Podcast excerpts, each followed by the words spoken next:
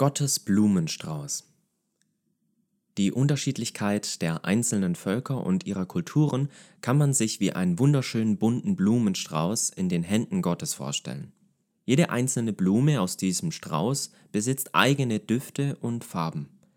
Gott erfreut sich an der Vielfalt dieser Blumen, er freut sich an der Vielfalt der Kulturen und an der Art und Weise, wie die Anbetung Gottes geschieht. Sein Herz steht für alle Menschen offen. Ehepaar Löwen hat im Vorbereitungsdienst viele Gemeinden besucht und berichtet hier vom Blumenstrauß Gottes. Vielfältiges Deutschland.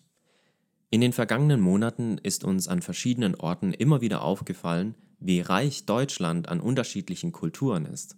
Wir entdeckten dabei, dass nicht alle Gemeinden gleich sind. Jede Gemeinde besitzt ihre eigene Art und Weise, wie sie Gott verherrlicht. Die Abläufe und auch die Tradition unterscheiden sich. Manche Gemeinden räumen extra viel Zeit für persönliche Berichte ein, in der die Gäste mitteilen können, was sie mit Gott erlebt haben. Andere Gemeinden wiederum nehmen sich viel Zeit, um Gott in Liedern und im Gebet zu loben.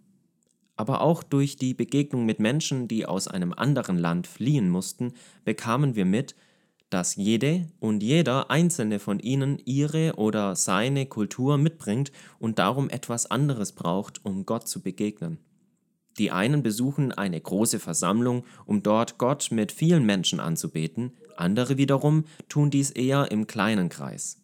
Und es gibt auch Menschen, die sich ihre Gottesbegegnung ohne ein Kirchengebäude und einen Gottesdienst mit viel Liturgie nicht vorstellen können.